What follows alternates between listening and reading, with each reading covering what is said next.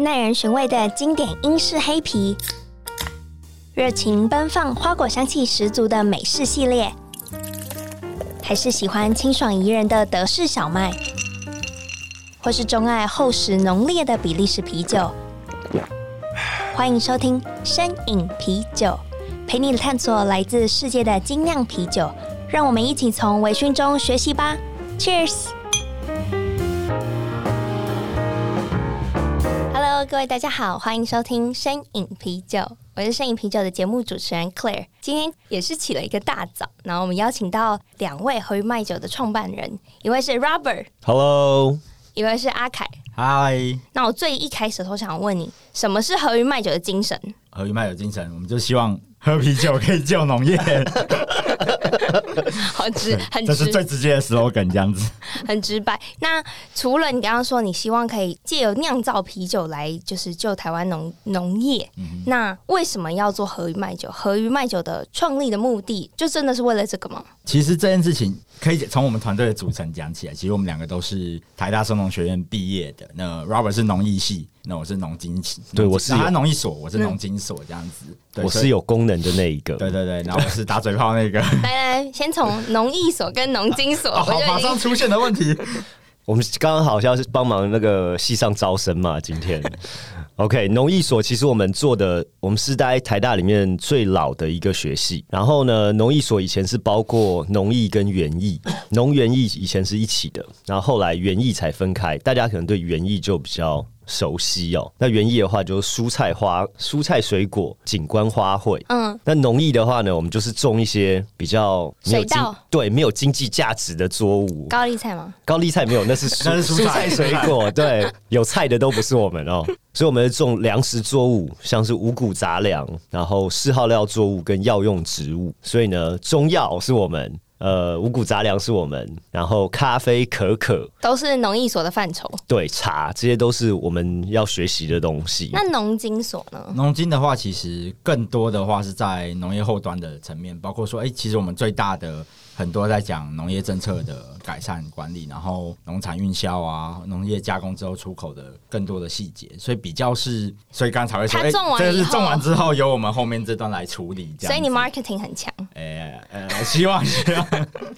照理说要业务能力很强哦，他业务能力很强，对。那反正就是呃，其实农学院出来，我们当然就是希望说，哎、欸，在投入农业的时候，我们还是希望有一个产品，它可以去解决台湾农业的问题啦。就是我们觉得台湾农业现在其实比较单一的作物化，其实像。呃，农艺所、农经所，我们其实很多一直在跟着政府的政策来讨论。那政府其实这几年一直想要去推动杂粮的政策，但是我们在后端一直没有好的产品，让这些原料生产之后可以一直使用。那我们那时候就一直在想说，哎、啤酒它是一个好玩的加工品，然后又生活化，然后又可以使用这些东西，所以就从这个角度来切入这个点来做这个啤酒这样子。可是啤酒其实并不普及，我说的普及是啊，啤酒可能偶尔小聚的时候会喝。好了，我可能每天喝，嗯、你可能也每天喝。可是，比如说十八岁以下的人，那他们就比较接触不到？哎、欸，其实我觉得这几年那个无酒精的啤酒也是蛮 蛮适合各种年龄层来使用的。那它其实一样也是用到这些原料了。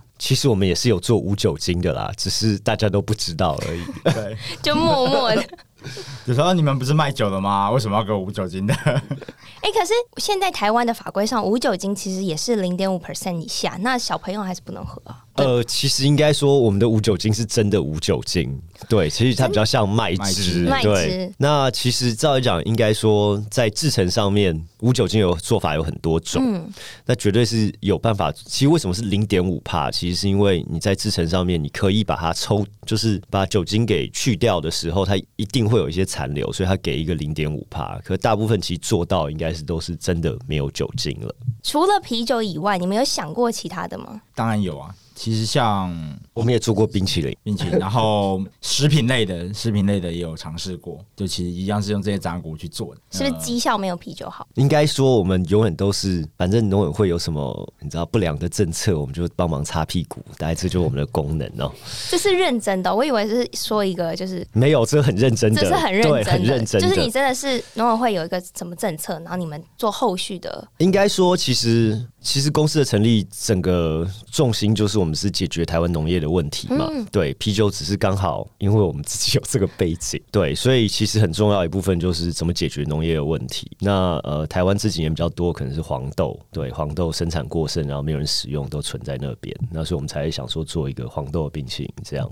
哦，理解。对，所以这个其实是我们一个很重要的使命。好，说回啤酒，嗯、你们的啤酒现在我们陈列有二十六六款，那都是百分之百用台湾原料做的吗？我们现在还没有办法，但是呃，我们现在平均的原料使用量大概会到三十 percent 到四十 percent，都是台湾的。对，都是台湾的原料。其实包含每一瓶，其实它的组成会不一样。那当然，我们这几年最主要是复耕台湾消失三十年的台湾大麦。那用大麦当基底之外，然后在玉米啊、水稻。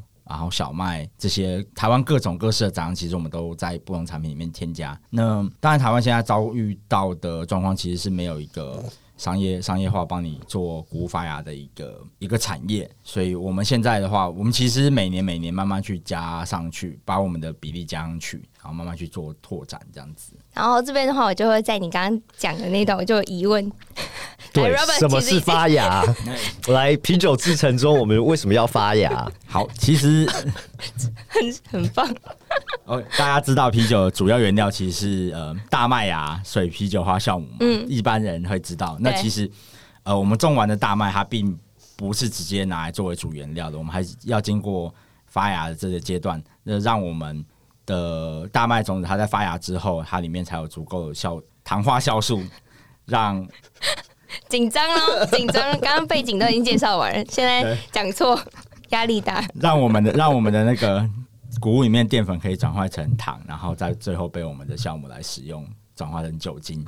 所以台湾现在的技术是可以，就是依照你们说要复耕嘛，嗯哼，所以是可以种植足够量的大麦，可是，在发酵技术上、发芽技术上没有那么完善。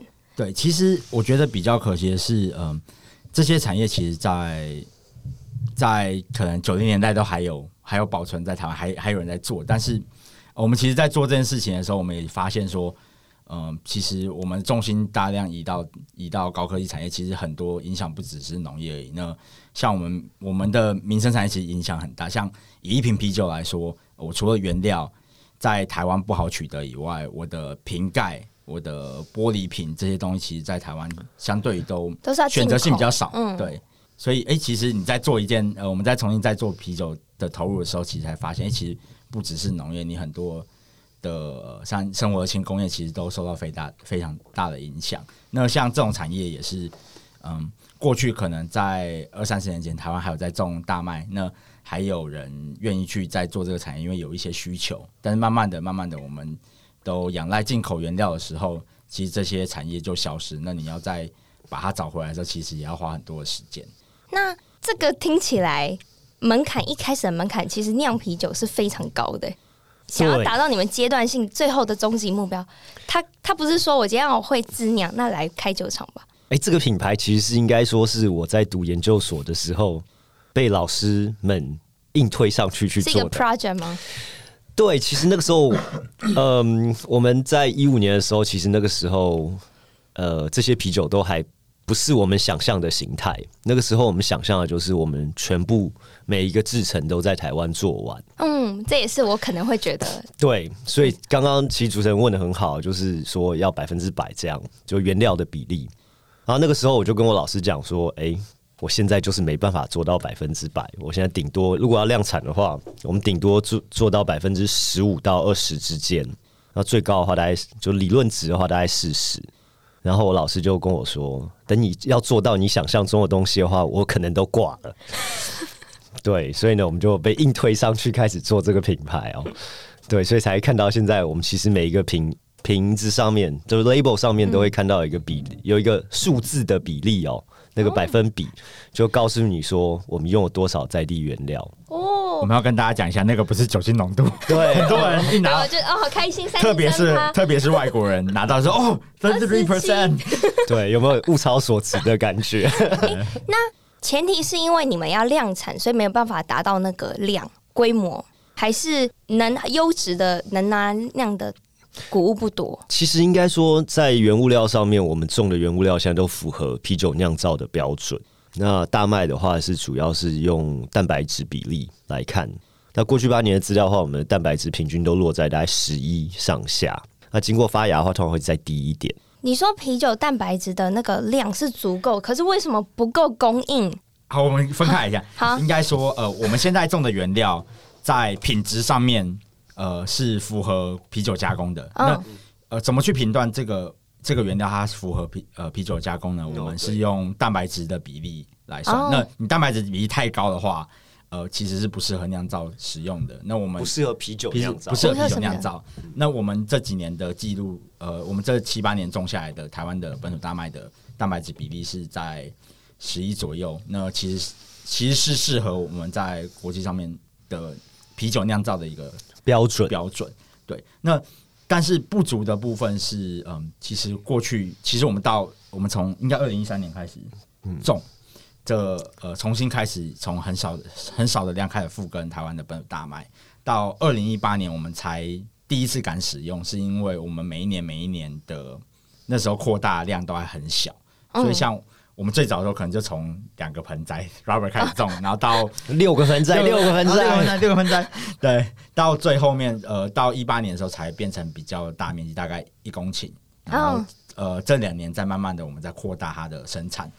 对，所以不够的其实是呃原料，你要规模生产的时候，那个原料的数量还不够，但是它的品质，我们我们这几年记录是呃，其实很多人会怀疑说，我在台我们在台湾种这些东西，你你是适合在做啤酒酿造吗？那我们我们透过我们过去的经验，然后跟检验也显示这些事情是可以做的。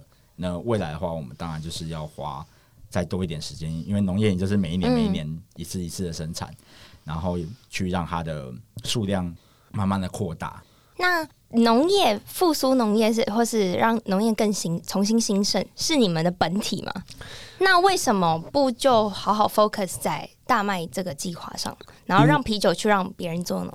哎、欸，其 其实我们原本最一开始的时候想说，哎、欸，我们就。种了大麦，然后大家就会来用吧。对啊，对，我刚才这这是最理想的状况，但是没有那么没有那么简单。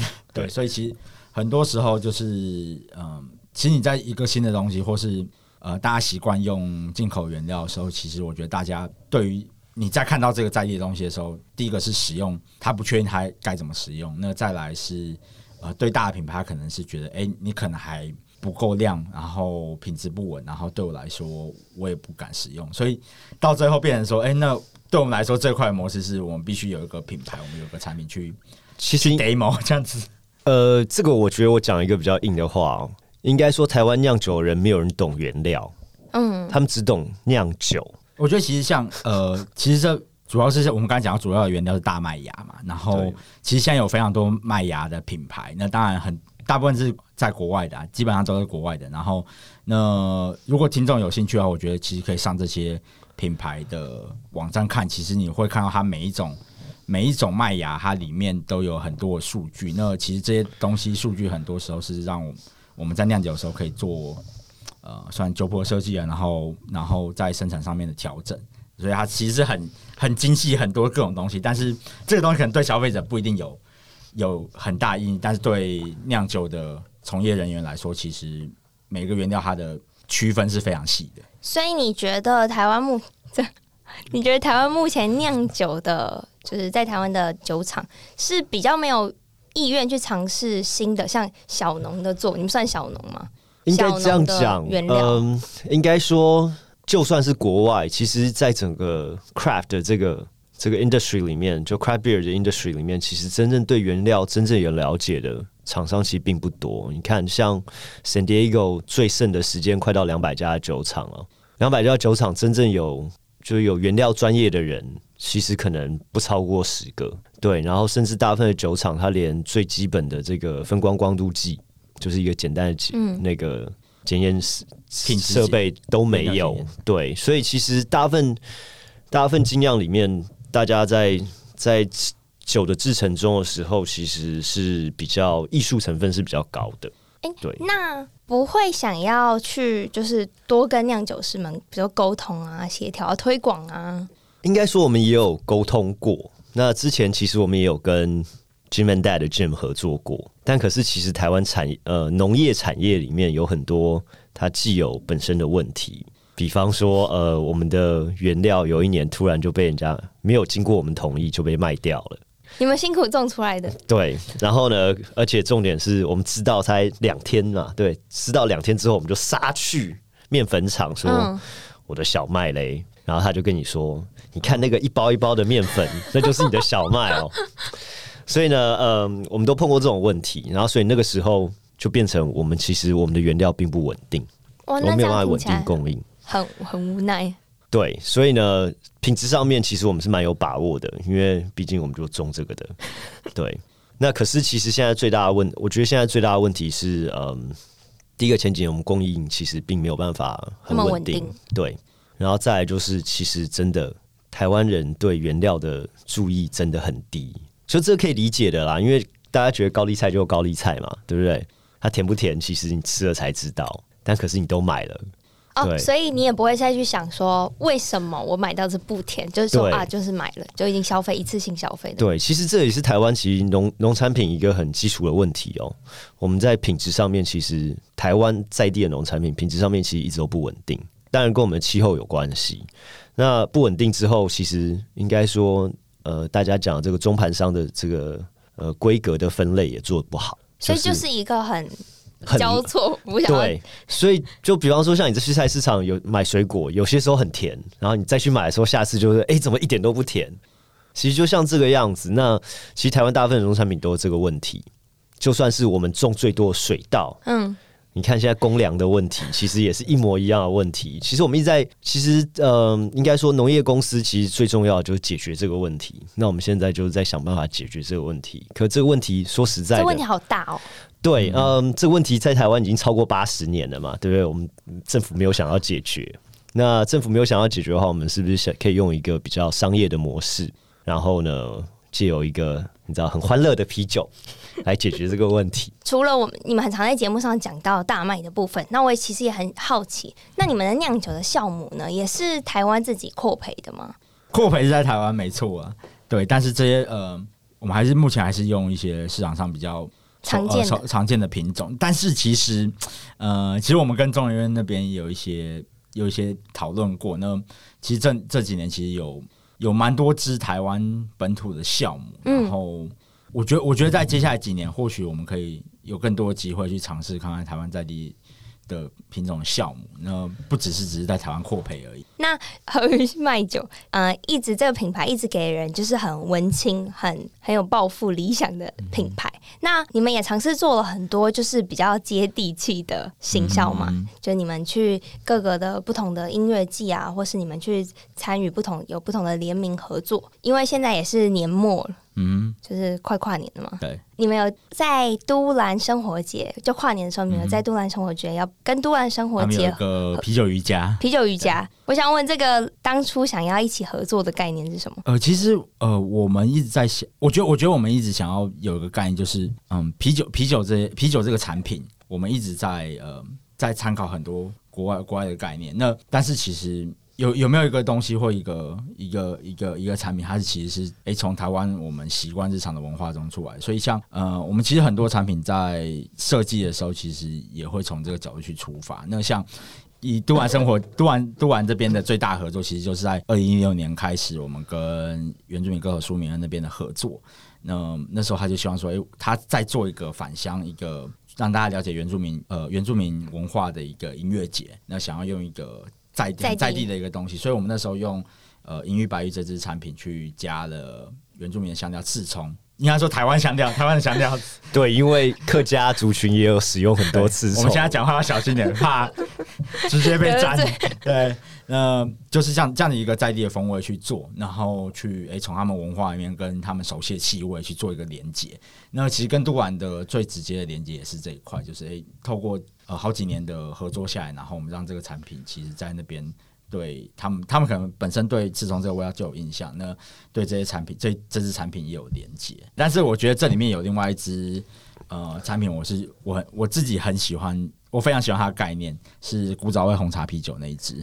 对，其实呃古早味红茶，我们真的我们重点不是在就是红茶这一块，其实这支产品在设计的时候，我们是从大家知道早餐店的那个红茶或奶茶，对，其实它有很重的一个味道是决明子的味道。嗯，对。那其实我们在这这支产品里面，除了茶以外，我们更重要的是我们用了很大量决明子。决明子其实有一点有点咖啡香、焦香，然后那个味道，我试图在回忆早餐店的红茶是什么味道。哎，马上下去买一杯。对，其实我觉得这个东西是还蛮呃，从我们。现代现代台湾人，然后日常生活中记忆出来的一个点，然后去延伸进入到我们的产品里面，对，所以我们其实很很一直都很想要做像这样子的这样类型的产品，是不是去解析我们可能日常生活中会遇到的一些饮品啊，或是食物，然后再把这个概念带进啤酒里？嗯，其实我觉得就是啤啤酒对我来说好玩，是因为像我之前其实接触蛮多，呃，因为因为背景关系，我其实接触蛮多农产加工品。嗯然后就是，就我觉得啤酒其实是一个算是里里面最好玩的加工。你可以，你可以很轻松的消费者，他就当做一个产品去喝，然后你也可以很农业上，或是他去了解他的产品的设计背景。所以其实很多切入角度。那对我们来说，像刚刚的古早味红茶是从文化角度去切入。对，那单橘月光这支的话，当初我觉得设计又是另外一点。像那时候其实是我们想要，我们想要。跟学校协助学校一起推广，就是台版的月光米这支这支米种，嗯、对，呃，台南十六号，所以我们在单局月光这支产品里面加了台湾的米。那其实你想想看，大家对于米啤酒想象可能百威啊，或是台啤，大家都觉得，哎、欸，加了米的啤酒就是超清淡、超清爽，然后没什么味道。嗯，我们这支产品在设计的时候，我们希望说，哎、欸，我们用在地的一个米，然后呃，我们希望翻转大家对这样子。加了米的啤酒的一个印象，所以我们把它做了六趴，然后呃做的比较稍微酸甜一点。那我觉得当初在设计这支还有另外有趣的点是，我们在讨论，其实像国外很多的点心酒，像他们可能是像呃 stout 的类型，就、uh, 配 hazelnut，对，他们对对，他们配配可能巧克力蛋糕。嗯，在其实你看华人世界中很多的。甜点其实像状元糕，状元糕 是吗？也是放那个不是啊，它不叫状元糕，它叫它叫哎，它叫松糕吗？对，松糕类，反正就是米做的甜点。其实那时候我们想象的是那个南门市场很有名的那家叫什么福星。福星什么糕？哦，对，我对是用米为那个基础来做的一个甜点，甜点。中式甜点，中式甜点，然后把中式甜点对，然后我们就希望跟它它可以搭配，呃、对，去做 pairing，、嗯哦、然后呢，对，做 pairing，然后它的，因为它其实本身我们就是用台湾的桶干嘛，然后所以它柑橘味比较重，然后呢，酒酒本身也偏酸。然后就是呢，可以把那个米的味道相对来讲比较比较优雅，太优雅，碰干碰干碰干，对，比较优雅一点嘛，所以它就比较没有那么重。那我们就希望说可以把层次感带出来，然后用那个酸味去 balance 它，这样。哦，所以所以听起来你们每一支酒真的是经过很很多，就有中间有很多内涵，很多心思。对，其实很多人都说，哎、欸，你们怎么一直没有出新酒？就哦，不要逼我，我们要想这个。要达到一个完美的发想，然后才愿意去出一个产品。真的，你从故事，你你是先有故事才开始酿这个酒哎。讲回就是准备要跨年了，嗯、然后我们刚才介绍了几支就是和鱼麦酒的酒。嗯、那如果我现在让你推荐一支最适合跨年喝的啤酒，我知道有没有哪一支？原田的 Coffee Amber。哦、其实跨年的时候，呃，我自己在想想象的跨年的时候，因为天气也是冷，嗯，所以对我来说，还是一支比较深颜色的啤酒是适合的。那其实刚好我们最近跟这两年进驻台湾的原田咖啡有做一个合作。就我们有做一支 Coffee Amber 的啤酒，嗯，对，然后其实现在是现在是还是限量限量供应，在原田燕新开的原田燕松烟店松烟成品一楼限量供应，然后就当然结合我们我们原有这支产品的一个麦麦麦芽跟一个深色果干的香味，跟、嗯、呃他们呃冷萃咖啡的一个结合，然后他们。带出一些比较像咖啡跟奶。哎、欸，等下，其他忘记一个最重要的，我们加入台湾这几年最红的作物就是香草荚。哦，对，也有。对，台湾其实这几年种植了非常多在地的香草荚，然后我们把它加入到啤酒里面，然后。那个味道其实就是因为香草荚本身就是一个奶香味嘛，对啊，对，冰淇淋的感觉。对，所以呢，就希望用那一个，然后呢，让这一支啤酒其实虽然它只是一个深颜色，看起来像一个 cold brew，但可是它味道带着一些奶香，所以就有点像 latte，对 latte 的这种感觉。啊、可是居然是 amber。嗯，那个时候。我们在选择颜色的时候，大家都知道 Guinness 嘛，Guinness 很有名。那 Guinness 其实它在它颜色的颜色的这个叙述上面，它不是讲说它是它虽然是一个 style，它 Irish style 嘛，但可是呢，它不是黑色，它是一个 dark ruby。啊，对耶，因为它是用未发芽的大麦。对，他讲它是 dark ruby，OK，、哦 okay, 就是什么红宝石，深颜色红宝石。他超喜欢这个字，他超喜欢这个字。对，所以呢，我就觉得，好吧，既然他都用 dark ruby 的话，那我也要做一支 dark ruby 的啤酒。对。就是这样，有点像是会出乎预期。就是你拿到这支酒的时候，跟你喝的时候，其实会有反差的。对，其实有一些反差感。没错。那 Rob Robert 你呢？最近我我最近的，对我最近学到一件事情，就是酒要先喝烈的，再喝淡的，是这样吗？什么？对，有一个前辈跟我这样讲，他说你一定要先从 whisky，然后再慢慢喝到啤酒。哦，我不知道这个到底是对还是错，所以我今年可能啊尝试一下。对，今年可能跨年的时候会尝试一下，实验看看。我们来，你 要不要有那个？听众可以回复这样子，对，所以 Robert 不想推荐啤酒，他就说推荐 Whisky，所以我可能会先喝重的啦。对，其实我应该会，如果开始的话，我会从可能 Sierra Nevada 开始吧，嗯，对不对？就是一个你知道 Classic Sierra Nevada，然后呢，趁还清醒的时候 再回忆一下那个味道，然后继续喝的话，我本来想说轻一点的话，可能会喝 Jim 的那一支，他的那一支红茶吧，白鹿红白鹿红茶，对。可是现在感觉就是好像要喝重的，那我可能就会喝，比方说像我，我最近会蛮蛮想要喝喝看，嗯、就是有鬼有新的一支是巧巧克力蛋糕那个，对，我是我是不是不是不是他们有一个新的。哦，好。巧克力 cake 那种的感觉，我还我自己还没喝到，所以可感觉那样喝完之后，Pale Ale 就喝不下去哎、欸，会不会？我觉得可能会味道会，它是巧克力戚风波特，哎、欸，这个去年有出过吧？去年好像是。生啤酒而已，开始介绍别人家酒厂。哎哎哎，没问题，没问题。对，其实我们最会卖别人的啤酒，所以请找我们叶配哦。好，河鱼的什么是最适合跨年第一支？其实现在我都喝我们的那个金凤来，就我们的 Pine，对，就是 Pineapple IPA。酒标都是我最喜欢的一个。真的吗？可是我们都看不到上面的字啊。没关系啊，就是因为酒吧也暗暗，其实也看不到，对吗？对，呃，其实应该说，我酿酒时间很长，所以我比较喜欢以前 IPA 的味道，就以前 IPA 会比较 balance，现在 IPA 就一九九零年没有没有，二零零八年前 OK，开始二零二零年都被攻击，对对对，然后所以它比较 balance，然后你还是可以喝到啤酒花的味道，但可是它主体就是。应该说还是以那个凤梨为主，这样、嗯、对。然后其实这支的设计，我觉得呃，对我们来说也算蛮蛮，又是另外一个切入一个产品。那这这支凤梨 IPA 当初设计的时候，其实是一个凤梨双胞胎，它还有两只，就是那都是凤梨产品。啊、那其实是每一年，其实我们看到台湾，就是因为气候关系，我们常常就会哎。欸看到农民就是说啊，今年某某东西又盛产，又滞销，大家赶快帮助农民。对，其实你你你这个东西我，我我相信那就是你的概念来源是没有十 十年，十我们在一直在重复这个轮回。那我们在这设计这个产品的时候，第一个当然是哎、欸，呃，用凤梨的水果结合我们的谷物东西，能不能做出一个好玩的东西？第二个当然很重要的是，我们每一年都在看这样循环。那我们看每一年气候，我们也都大概可以预估到。什么东西可能接下来又要盛产？那是不是可以不要等到盛产之后才说啊？我们来帮助农民销售这些，嗯、我们可以在盛产之前，我们就开始，我们这边这些可以做加工品牌，是不是就可以多做这些台湾在地的、呃、原料加工，去解决这个问题？而且其实都是可以预期的的话，因为他们种的时候，其实那些数据都已经有了。如果提早做农业加工的话，代表他们不会滞销盛产，然后他们反而可以卖更就是稳定的价格。对，呃，这个就是。农业经济上面需要农业四点零啊！好，那最后的话，如果跨年想要喝和鱼的酒，应该去哪里？我们现在在家乐福有卖，然后呢，呃，还有 City Super 也有。嗯，那台北市的话，相对来讲非常好找到。台北市很多，只要就是 Bottle Shop 应该都会有。哎、欸、Bottle Shop 会有我们的，比较咖啡厅或餐厅。对，咖啡厅、餐厅这种、啊。其实我觉得大家可能跨年准备要去信义区附近的话，应该可以。松烟的原田先喝一杯再去跨年，其实也是最好的，而且好近哦。对啊，超近的。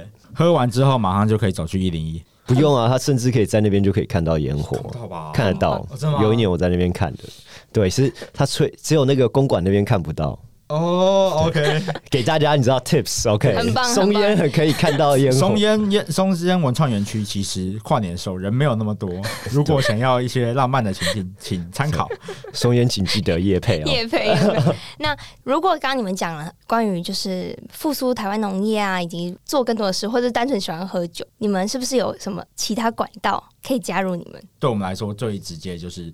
如果你觉得想要透过比较轻松的方式，但也可以帮助台湾农业的话，然后你又是有销售管道或通路，其实这个这这样这样加入我们是最直接的、最直接的帮助。那最后 Robert 有没有想补充的？其实呃，台湾有很好的地方，但我们还有很多既有的问题嘛。嗯，那如果可以靠一瓶啤酒来解决的话，那何乐不为？